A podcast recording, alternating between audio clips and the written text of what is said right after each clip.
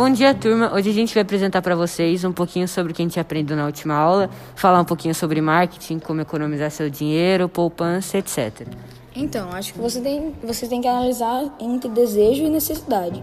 Se for um desejo, você tiver dinheiro sobrando para comprar, daí você compra. Mas sempre tem que vir a necessidade primeiro.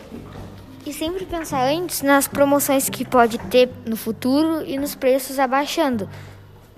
E também tem que tomar muito cuidado com as estratégias de marketing. Por exemplo, leve um, pague dois, leve um. Ou então os produtos que são deixados na frente da, da cabine de uma loja e porque sempre vão ser doces ou salgados que as pessoas mais querem. E também, toda vez que você ganha um dinheiro, você não pode deixar ele avulso e comprar qualquer coisa que você quiser.